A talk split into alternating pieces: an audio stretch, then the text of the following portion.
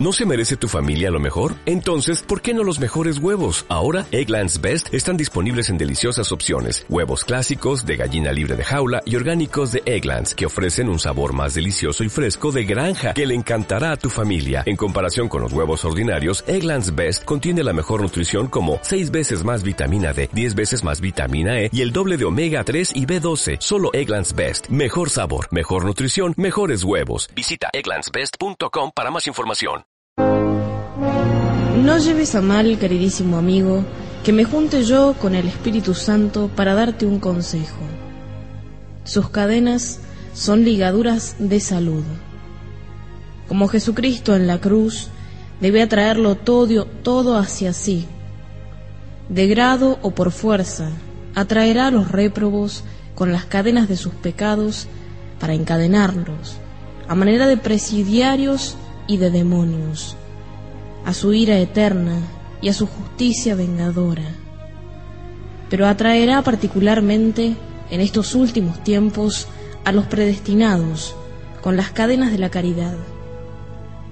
Todo lo atraeré a mí, los atraeré con cadenas de amor. Estos esclavos de amor de Jesucristo, o encadenados de Jesucristo, Vienti Christi, Pueden llevar sus cadenas al cuello o en los brazos, o en la cintura o en los pies. El padre Vicente Carafa, séptimo general de la Compañía de Jesús, que murió en olor de santidad el año 1643, llevaba en señal de esclavitud un aro de hierro en cada pie y decía que su dolor era no poder arrastrar públicamente la cadena. María Inés de Jesús llevaba su cadena de hierro a la cintura. Otros la han llevado al cuello en penitencia de los collares de perlas que habían llevado en el mundo. Algunos la han llevado en los brazos para acordarse en sus trabajos manuales que son esclavos de Jesucristo.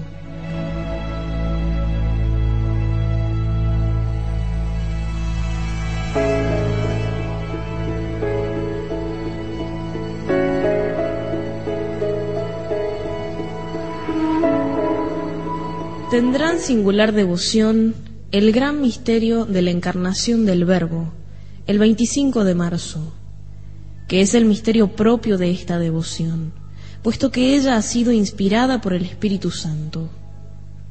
Para honrar e imitar la dependencia inefable que Dios Hijo quiso tener de María, para gloria de Dios su Padre y para nuestra salvación, dependencia que se manifiesta particularmente en este misterio en que Jesucristo sea cautivo y esclavo en el seno de la Divina María y donde depende de ella para todas las cosas.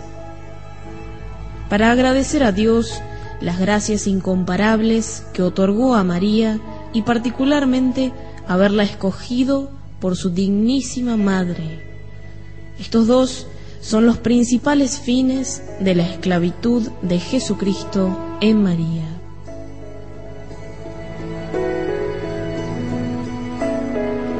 Reparad que digo ordinariamente, el esclavo de Jesús en María, la esclavitud de Jesús en María. Puede ser decir, en verdad, como muchos lo han hecho hasta ahora, el esclavo de María la esclavitud de la Santísima Virgen. Pero creo que es mejor decir el esclavo de Jesús en María, como lo aconseja Tronson. Renombrado por su rara prudencia y su consumada piedad a un clérigo que le consultó sobre este asunto. He aquí las razones.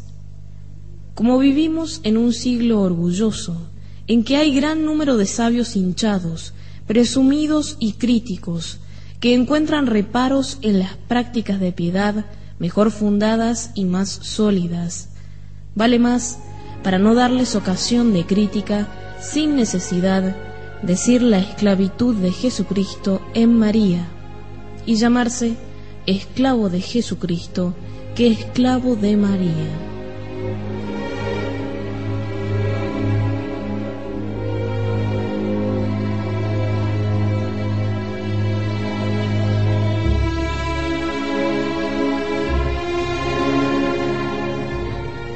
Tomando la denominación de esta devoción más bien de su fin último, que es Jesucristo, que del camino y del medio para llegar a este fin que es María. Por más que en verdad se puede hacer sin escrúpulo lo uno o lo otro, como yo lo hago. Por ejemplo, un hombre que va de Barcelona a Madrid por Zaragoza puede muy bien decir que va a Zaragoza y que va a Madrid, que viaja a Zaragoza y viaja a Madrid. Con esta diferencia, sin embargo, de que Zaragoza no es más que el camino recto para ir a Madrid y que solo Madrid es su fin último y el término de su viaje.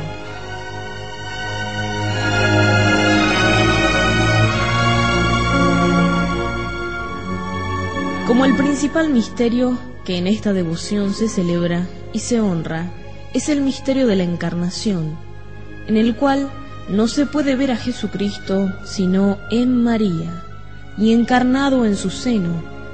Es más a propósito decir la esclavitud de Jesús en María, de Jesús que mora y reina en María, según aquella hermosa plegaria de tan grandes almas.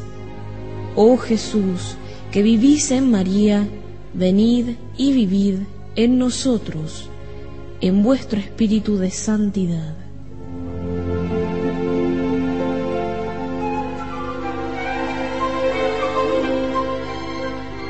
Esta manera de hablar muestra mejor la unión íntima que hay entre Jesús y María.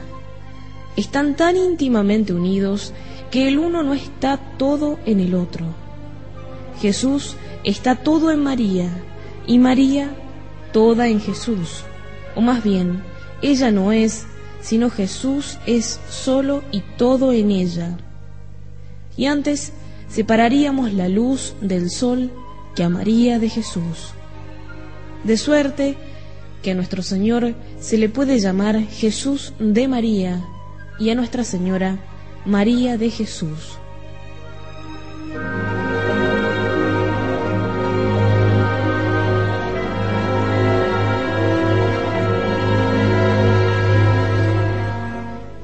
Como el tiempo no me permite detenerme aquí para explicar las excelencias y grandezas del misterio de Jesús mientras vivió y reinó en María, o de la encarnación del Verbo, me contentaré con decir en dos palabras que este es el primer misterio de Jesucristo, el más oculto, el más elevado y el menos conocido, que en este misterio fue cuando Jesús, de acuerdo con María, en su seno, que por eso fue llamado por los santos la sala de los secretos de Dios, escogió a todos los elegidos que en este misterio obró todos los misterios de su vida que vinieron después, por la aceptación que hizo de ellos. Por eso Jesús, al entrar en el mundo, dice, mira que vengo a hacer tu voluntad. Y por consiguiente, que este misterio es un resumen de todos los misterios, que encierra la voluntad y la gracia de todos. En fin, por este misterio es el tronco de la misericordia, de la liberalidad y de la gloria de Dios. El trono de su misericordia para con nosotros, porque como no podemos acercarnos a Jesús sino por María, no podemos ver ni hablar a Jesús sino por mediación de María. Jesús, que complace siempre a su querida Madre, otorga allí siempre su gracia y su misericordia a los pobres pecadores. Lleguémonos, pues, confiadamente al trono de la gracia. Es el trono de la liberalidad para con María, porque mientras este nuevo Adán permanece en este verdadero paraíso terrenal, obró en él ocultamente tantas maravillas que ni los hombres ni los ángeles alcanzan a comprenderlas. Por eso los santos llaman a María la magnificencia de Dios, como si Dios solo fuera magnífico en María. Es el trono de gloria para su Padre, porque en María Jesucristo aplacó perfectamente a su padre irritado contra los hombres. En ella reparó perfectamente la gloria que el pecado le había arrebatado y por el sacrificio que en ella hizo de su voluntad y de sí mismo, le dio más gloria que jamás le habían dado todos los sacrificios de la ley antigua, y finalmente en ella le dio una gloria infinita que jamás había recibido del hombre.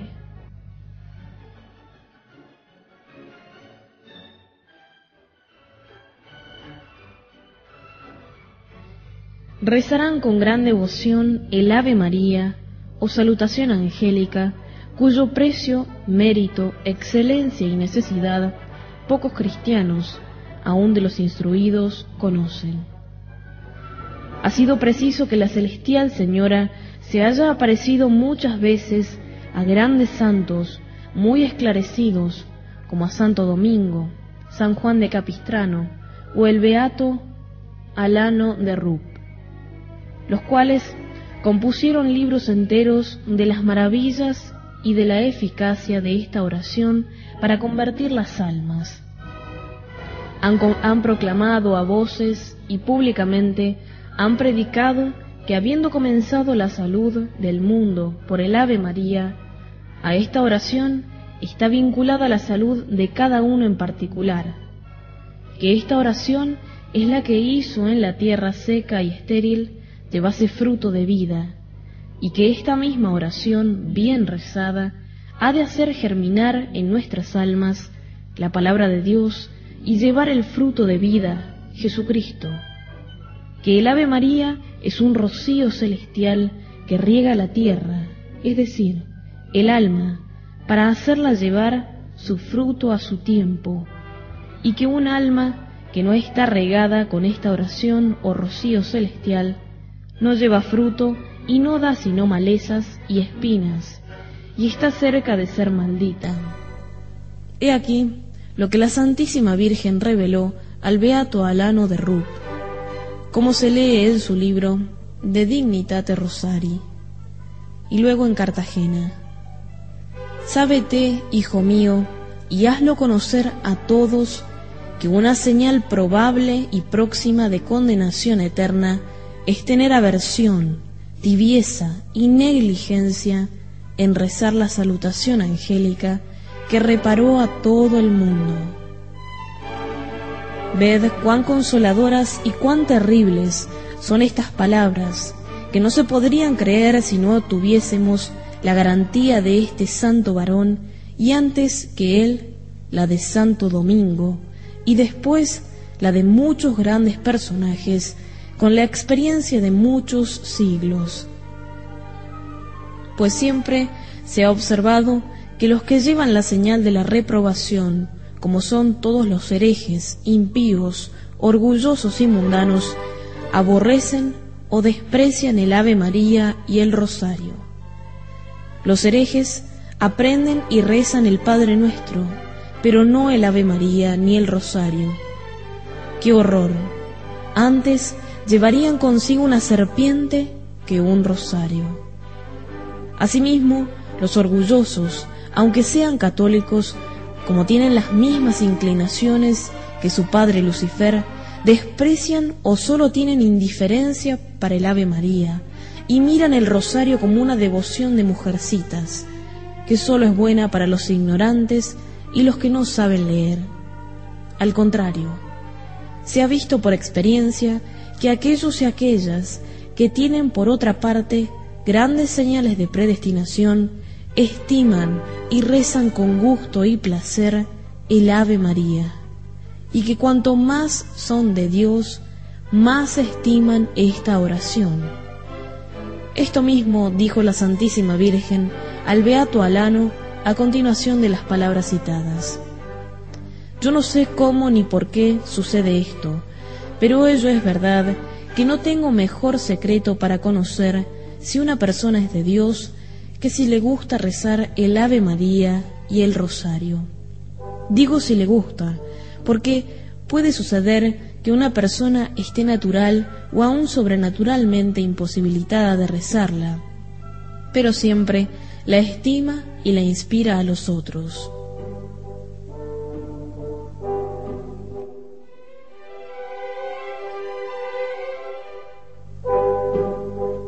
Almas predestinadas, esclavas de Jesús en María, sabed que el Ave María es la más hermosa de todas las oraciones después del Padre Nuestro. Es el más perfecto saludo que podéis dirigir a María, pues es el saludo que el Altísimo le envió por un arcángel para ganar su corazón, y fue tan poderoso sobre su corazón por los secretos encantos de que está lleno, que María dio su consentimiento a la encarnación del Verbo, a pesar de su profunda humildad. También vosotros, con este saludo, si lo decís como conviene, ganaréis infaliblemente su corazón. El Ave María bien rezada, es decir, con atención, devoción y modestia, es, según los santos, el enemigo del diablo, que le pone en fuga y el martillo que le aplasta, la santificación del alma, la alegría de los ángeles, la melodía de los predestinados, el cántico del Nuevo Testamento, el placer de María y de gloria de la Santísima Trinidad.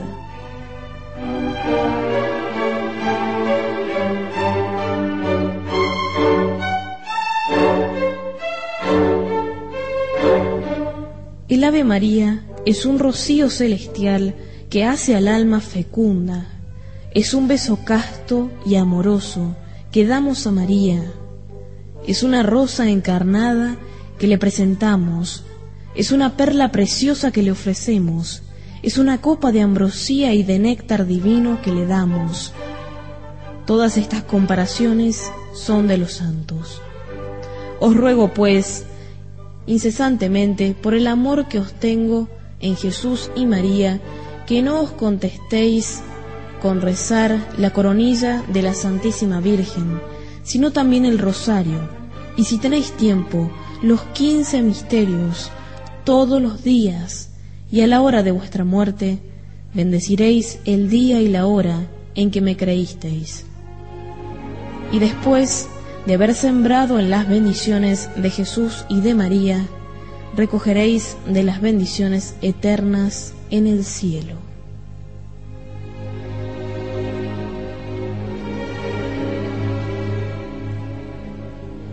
Para agradecer a Dios las gracias que ha otorgado a la Santísima Virgen, rezarán frecuentemente el Magnificat, a ejemplo de la Beata María y de otros muchos santos esta es la única oración y la única obra que compuso Nuestra Señora, o mejor, que Jesús hizo en ella, pues Él hablaba por boca de ella. Este es el mayor sacrificio de alabanza que Dios ha recibido en la ley de gracia. Es, por un lado, el más humilde y el más reconocido, y por otro, el más sublime y el más elevado de todos los cánticos, misterios que hay en este cántico tan grandes y tan ocultos que los ángeles los ignoran. Gerson, que fue un doctor tan piadoso y tan sabio, después de haber empleado una gran parte de su vida en componer tratados tan llenos de erudición y de piedad sobre las materias más difíciles, Hacia el fin de su vida, emprendió temblando la explicación del Magnificat, a fin de coronar con ésta todas sus obras. En un volumen infolio que compuso, nos refiere muchas cosas admirables de este hermoso y divino cántico. Entre otras cosas dice que la misma Santísima Virgen lo rezaba con frecuencia y particularmente después de la Sagrada Comunión, por acción de gracias. El sabio Benzonio, explicando el mismo Magnificat, refiere muchos milagros obrados por su virtud, y dice que los diablos tiemblan y huyen cuando oyen aquellas palabras del Magnificat. Desplegó el poderío de su brazo, dispersó a los engreídos en el pensamiento de su corazón. Los fieles siervos de María deben en gran manera menospreciar, aborrecer el mundo corrompido y huir de él, y servirse de las prácticas de desprecio del mundo.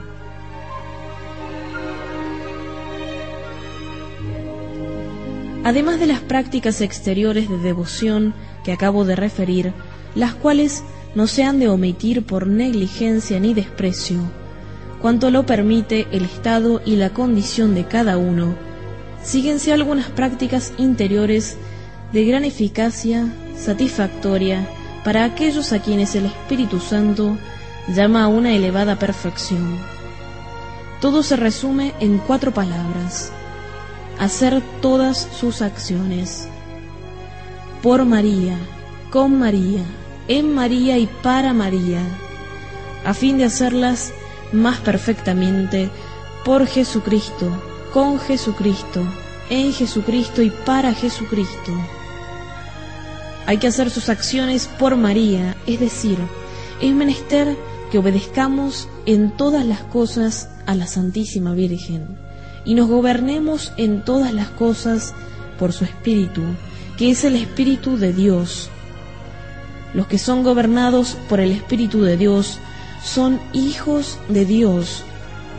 Los que son gobernados por el Espíritu de María son hijos de María y por consiguiente hijos de Dios.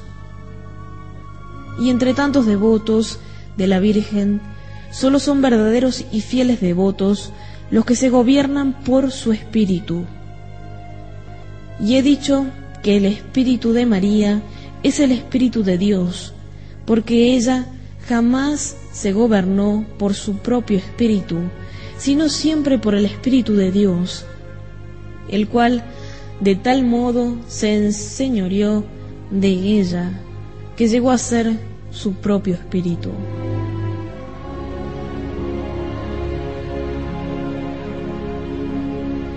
Por eso dijo San Ambrosio, el alma de María esté en cada uno para engrandecer al Señor el Espíritu de María esté en cada uno para alborozarse en el Señor.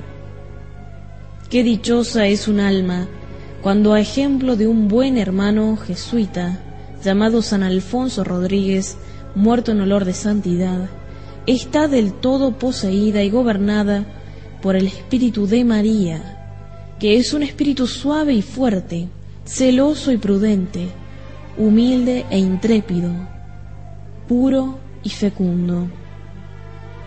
A fin de que el alma se deje gobernar por el Espíritu Santo de María, es menester renunciar a su propio espíritu, a sus propias luces y quereres. Antes de hacer alguna cosa, por ejemplo, antes de hacer oración, decir u oír la Santa Misa, comulgar porque las tinieblas de nuestro propio espíritu y la malicia de nuestra propia voluntad y operación, si las seguimos, por más que nos parezcan buenas, pondrían obstáculo al Santo Espíritu de María. Es menester entregarse al Espíritu de María para ser por él movidos y gobernados de la manera que ella quiera. Es menester ponerse y dejarse entre sus manos virginales como un instrumento entre las manos del obrero, como un laúd en manos de un diestro tañedor. Es necesario perderse y abandonarse en ella, como una piedra que se arroja en el mar, lo cual se hace sencillamente y en un instante con una sola ojeada del espíritu y un ligero movimiento de la voluntad, o verbalmente diciendo, por ejemplo, renuncio a mí mismo y me doy a Dios, mi querida madre. Y aunque no se, no se sienta dulzura alguna sensible en este acto de unión, no deja de ser verdadero, todo como si uno dijera lo que Dios no permita, me doy al diablo, con toda sinceridad, aunque lo dijera sin algún cambio sensible, no con menos verdad, pertenecería ya al diablo. Es necesario, de cuando en cuando, durante la acción y después de ella, renovar el mismo acto de ofrecimiento y de unión. Y cuanto uno más veces lo haga, más pronto se santificará y más pronto llegará a la unión con Jesucristo, que sigue siempre necesariamente a la unión con María, puesto que Él y el Espíritu de María es el Espíritu de Jesús.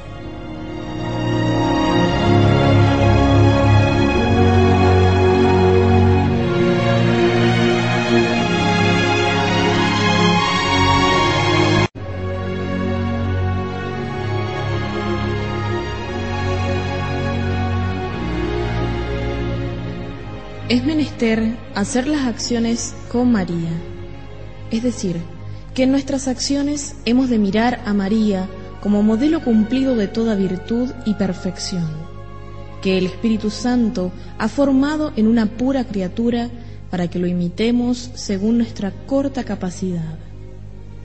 Es pues necesario que en cada acción miremos cómo María la hizo o la haría si estuviese en nuestro lugar.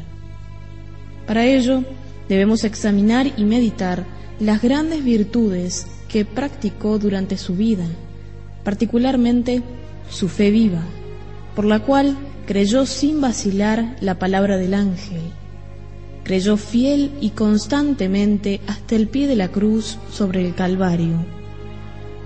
Su humildad profunda, que la hizo ocultarse, callar, someterse a todo y colocarse la última.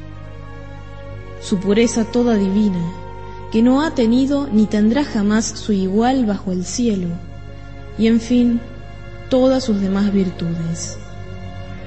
Acordémonos, lo repito por segunda vez, que María es el grande y único molde de Dios, propio para hacer imágenes vivas de Dios. A poca costa y en poco tiempo y que un alma que ha encontrado este molde y se pierde en él, bien pronto se transforma en Jesucristo, a quien este molde representa al natural.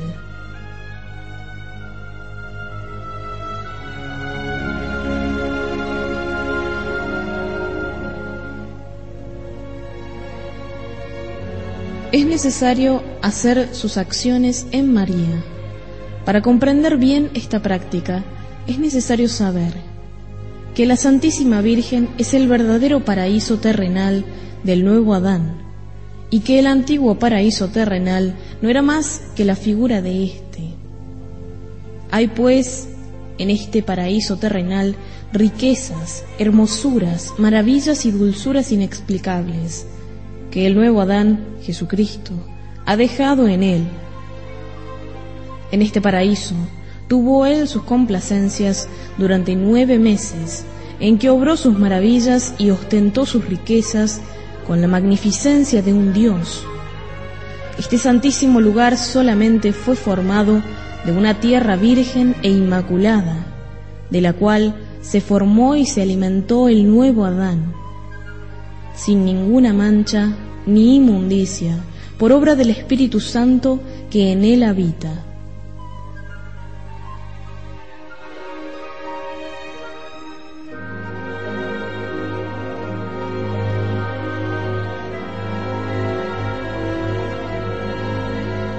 En este paraíso terrenal es donde está verdaderamente el árbol de la vida, que ha producido a Jesucristo, el fruto de la vida, el árbol de la ciencia, del bien y del mal, que ha dado la luz del mundo. Hay en este divino lugar árboles plantados por la mano de Dios y regados por su unción divina, que han llevado y llevan todos los días frutos de un sabor divino. Hay jardines esmaltados de bellas y diferentes flores, de virtudes, que despiden un perfume que embalsama a los mismos ángeles. Hay en este lugar praderas verdes de esperanza, torres inexpugnables de fortaleza, moradas llenas de encanto y de seguridad.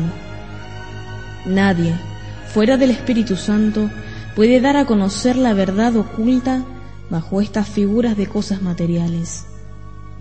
Hay en este lugar un aire puro, sin infección de pureza. Un día hermoso, sin noche, de la santa humanidad.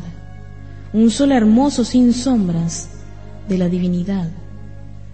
Un horno ardiente y continuo de caridad, donde todo el hierro que se echa se abraza y se convierte en oro. Hay allí un río de humildad que brota de la tierra y dividiéndose en cuatro brazos, riega todo este delicioso lugar. Son las cuatro virtudes cardinales.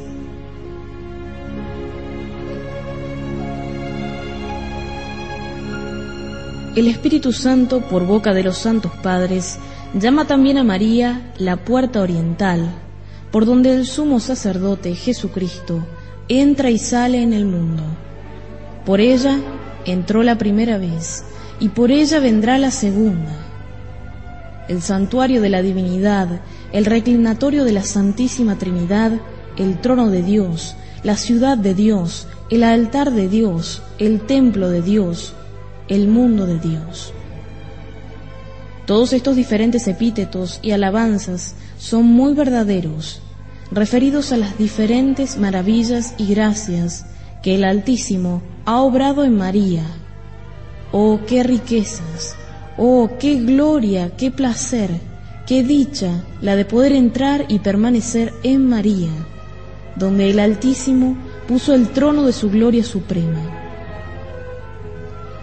Pero qué difícil es a pecadores como nosotros de obtener permiso, capacidad y luz para entrar en un hogar y un lugar tan alto y tan santo que está guardado no por un querubín como el antiguo paraíso terrenal, sino por el mismo Espíritu Santo, que se ha hecho dueño absoluto de él, del cual dice, Huerto cerrado eres, hermana mía, esposa, huerto cerrado eres y fuente sellada. María está cerrada, María está sellada los miserables hijos de Adán y Eva, lanzados del paraíso terrenal, no pueden entrar en este otro, sino por una gracia particular del Espíritu Santo, que ellos deben merecer. Después que por su fidelidad ha obtenido uno esta insigne gracia, es necesario quedarse en el hermoso interior de María, con complacencia, reposar allí en paz, apoyarse allí con confianza, esconderse allí con seguridad y perderse allí sin reserva, a fin de que en aquel seno virginal el alma se alimente con la leche de su gracia y de su misericordia maternal, se libre allí de sus turbaciones, temores y escrúpulos, esté a salvo de todos los enemigos, el demonio, el mundo y el pecado, que jamás tuvieron otra entrada en ella. Y esta es la razón por que ella dice, los que trabajan en mí no pecarán. Esto es, los que permanecen en espíritu en la Santísima Virgen no cometerán pecado considerable, para que el alma se forme en Jesucristo y Jesucristo se forme en ella, porque su seno es, como dicen los padres, la sala de los sacramentos divinos donde se han formado Jesucristo y todos los elegidos, un hombre y un hombre ha nacido en ella.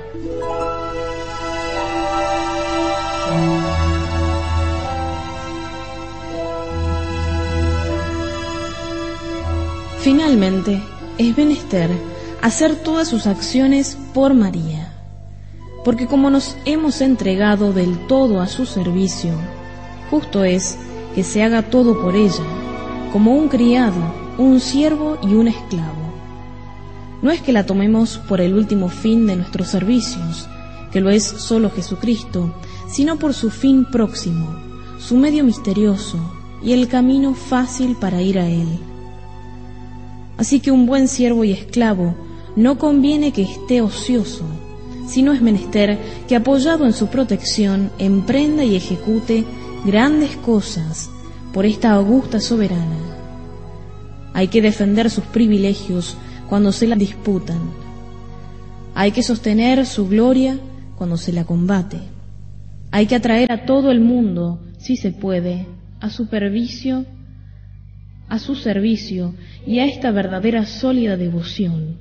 Hay que hablar y alzar el grito contra los que abusan de su devoción para ultrajar a su Hijo y al mismo tiempo asentar esta verdadera devoción y no debemos pretender de ella, en recompensa de nuestros humildes servicios, sino el honor de pertenecer a una tan amable princesa y la dicha de estar por ella unidos a Jesucristo, su Hijo, con un lazo indisoluble en el tiempo y en la eternidad. Gloria a Jesús en María, gloria a María en Jesús, gloria a solo Dios.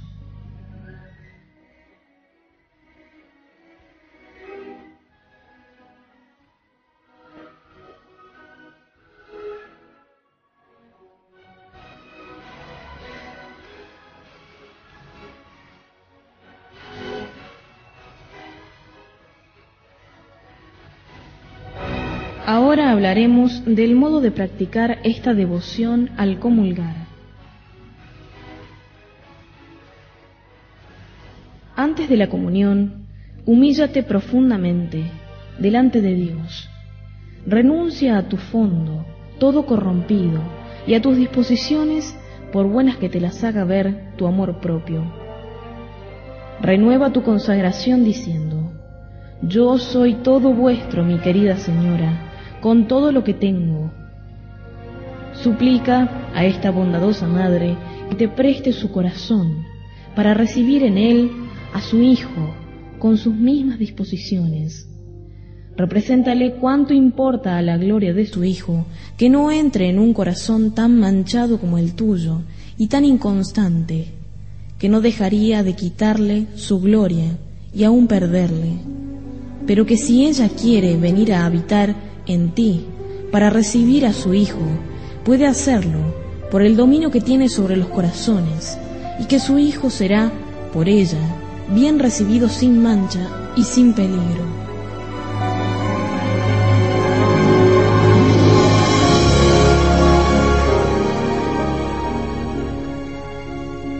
Dile con entera confianza que todos los bienes que le has dado son poca cosa para honrarla pero que por la Sagrada Comunión quieres hacerle el mismo presente que el Eterno Padre le hizo y que ella será con esto más honrada que si le dices todos los bienes del mundo.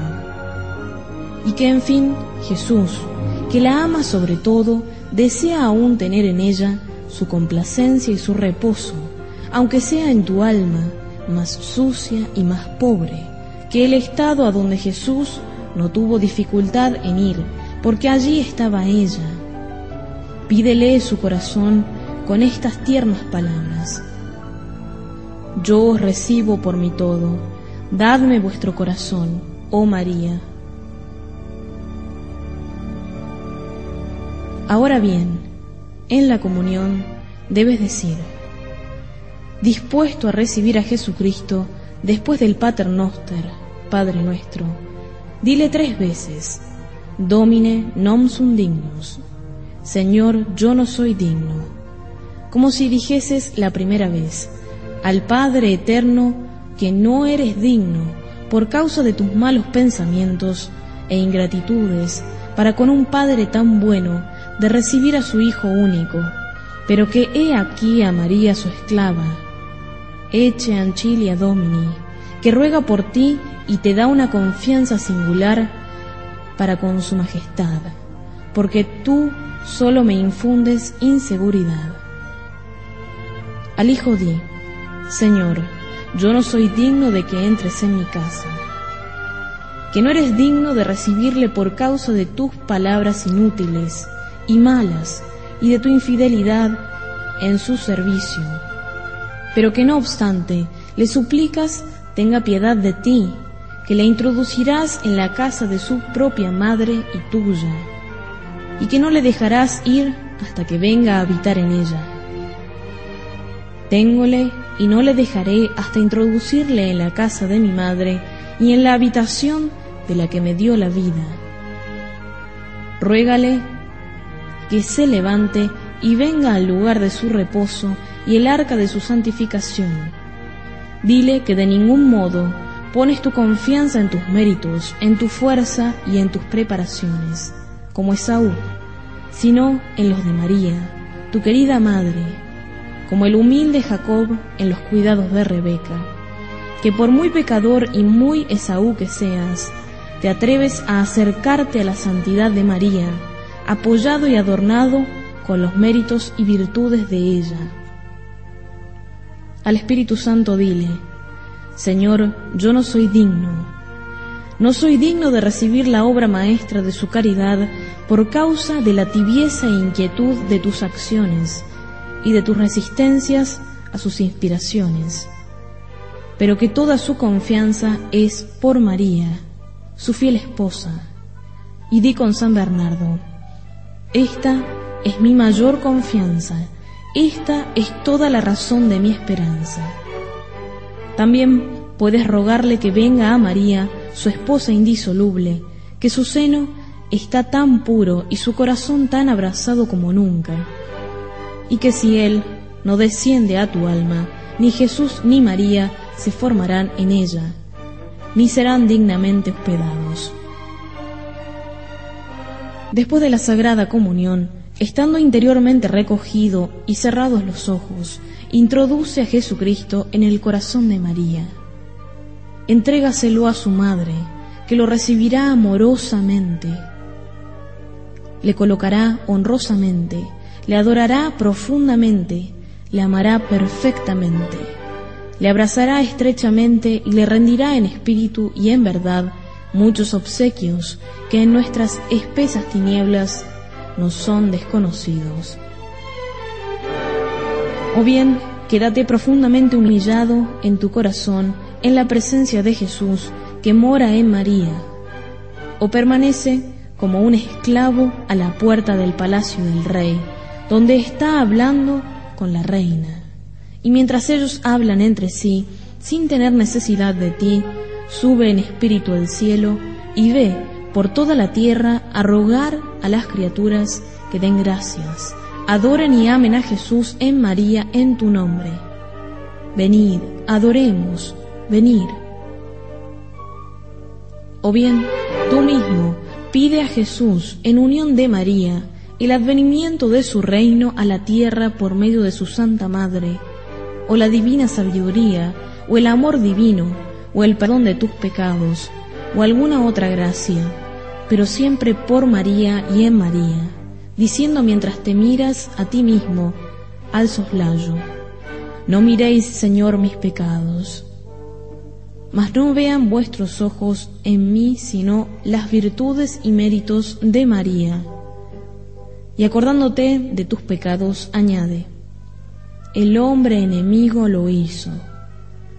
Yo, que soy el más grande enemigo con quien tengo que luchar, yo hice esos pecados, o también del hombre injusto y engañador que soy yo. Líbrame, Señor.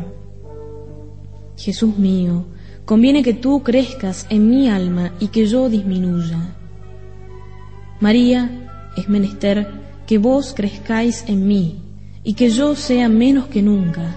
Oh Jesús y María, creced en mí y multiplicaos fuera en los otros. Hay una infinidad de otros pensamientos que el Espíritu Santo sugiere y te sugerirá si de veras eres hombre interior, mortificado y fiel a esta grande y sublime devoción que acabo de enseñarte. Pero acuérdate que cuanto más dejes a María obrar en tu comunión, Jesús será más glorificado y dejarás tanto más a María obrar para Jesús y a Jesús en María. Cuanto más profundamente te humilles y los escuches en paz y silencio, sin inquietarte por ver, gustar ni sentir, porque el justo vive en todo de la fe y particularmente en la Sagrada Comunión, que es un acto de fe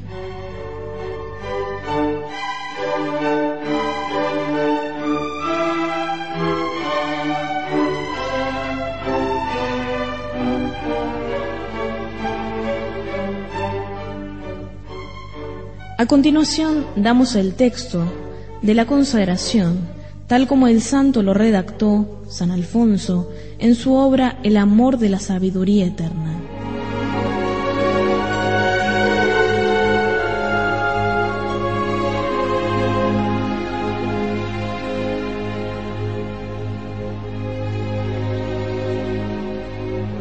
Consagración de sí mismo a Jesucristo. Oh sabiduría eterna y encarnada. Oh muy amable y adorable Jesús, verdadero Dios y verdadero hombre, Hijo único del Padre eterno y de María siempre Virgen. Os adoro profundamente en el seno y en los esplendores del vuestro Padre, durante la eternidad y en el seno virginal de María, en el tiempo de vuestra encarnación. Os doy gracias porque os habéis anondado tomando la forma de esclavo, para sacarme de la cruel esclavitud del demonio. Os alabo y glorifico porque os dignasteis someteros a María, vuestra Santa Madre, en todas las cosas, a fin de hacerme por ella vuestro fiel esclavo. Mas ay, qué ingrato e infiel como soy, no os he cumplido los votos y las promesas que tan solemnemente os hice en el bautismo. No merezco ser llamado vuestro hijo ni vuestro esclavo, y como nada hay en mí que no merezca vuestra repulsa y vuestra cólera, no me atrevo a acercarme por mí mismo a vuestra santa y augusta majestad.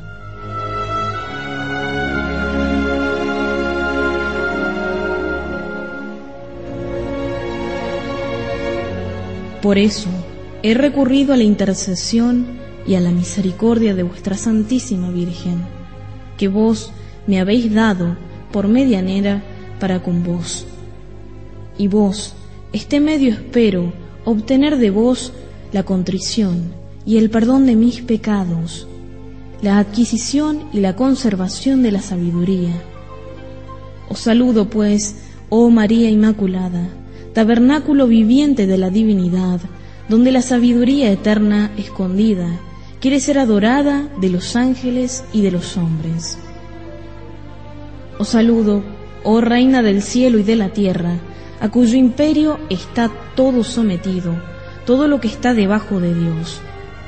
Os saludo, oh refugio seguro de pecadores, cuya misericordia no faltó a nadie. Escuchad los deseos que tengo de la divina sabiduría y recibid para ello los votos y las ofertas que mi bajeza os presenta. Yo, pecador infiel, renuevo y ratifico hoy en vuestras manos los votos de mi bautismo. Renuncio para siempre a Satanás, a sus pompas y a sus obras, y me entrego todo entero a Jesucristo, la sabiduría encarnada, para llevar mi cruz en pos de Él todos los días de mi vida y a fin de serle más fiel de lo que he sido hasta ahora. Os acojo hoy, oh María, en presencia de toda la corte celestial, por mi Madre y Señora. Os entrego y consagro, en calidad de esclavo, mi cuerpo y mi alma, mis bienes interiores y exteriores, y aún el valor de mis buenas acciones, pasadas, presentes y futuras dejándoos entero y pleno derecho de disponer de mí y de todo lo que me pertenece, sin excepción, a vuestro beneplácito, a mayor gloria de Dios en el tiempo y en la eternidad. Recibid, oh Virgen benigna, esta pobre ofrenda de mi esclavitud en honor y unión de la sumisión que la sabiduría eterna se dignó tener a vuestra maternidad. En homenaje al poder que ambos tenéis sobre este insignificante gusanillo y miserable pecador, y en acción de gracias por los privilegios con que la Santísima Virgen os ha favorecido.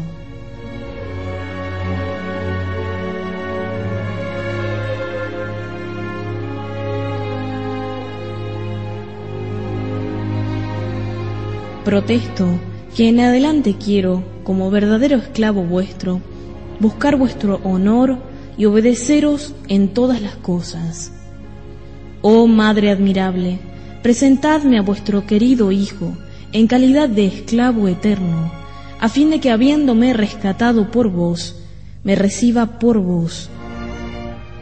Oh Madre de Misericordia, hacedme la gracia de obtener la verdadera sabiduría de Dios y de ponerme para ello en el número de los que vos amáis, de los que enseñáis, guiáis, alimentáis y protegéis, como a vuestros hijos y esclavos. Oh Virgen fiel, hacerme en todas las cosas tan perfecto discípulo, imitador y esclavo de la sabiduría encarnada, Jesucristo, vuestro Hijo, que por vuestra intercesión y a vuestro ejemplo llegue yo a la plenitud de su edad sobre la tierra y de su gloria en los cielos, así sea. El que pueda entender que entienda. ¿Quién es el sabio que entiende estas cosas?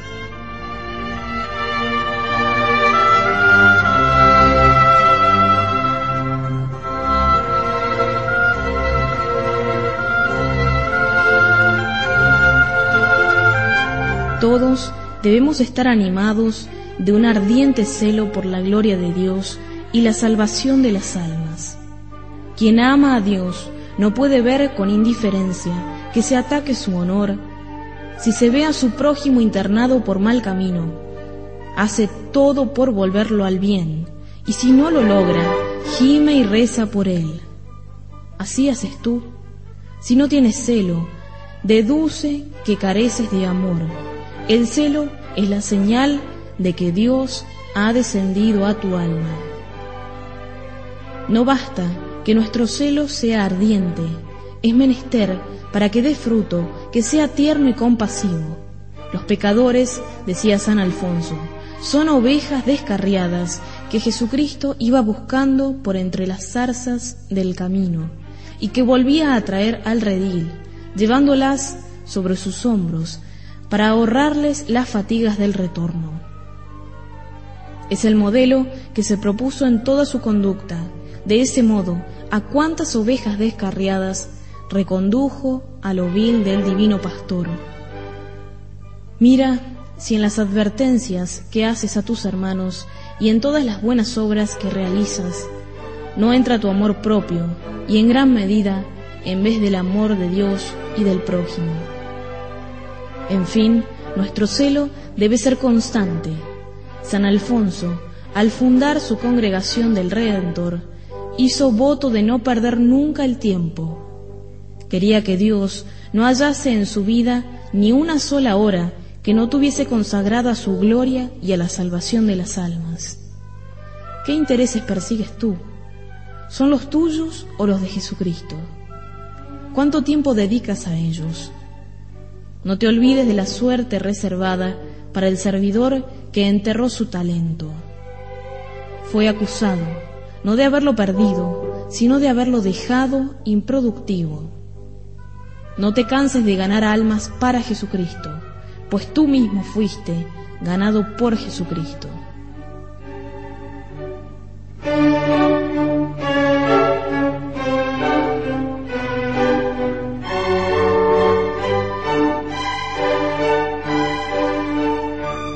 Realmente ha sido un placer y un honor compartir con ustedes esta obra de San Alfonso y de San Luis María Griñón, la verdadera devoción. Será hasta un próximo encuentro.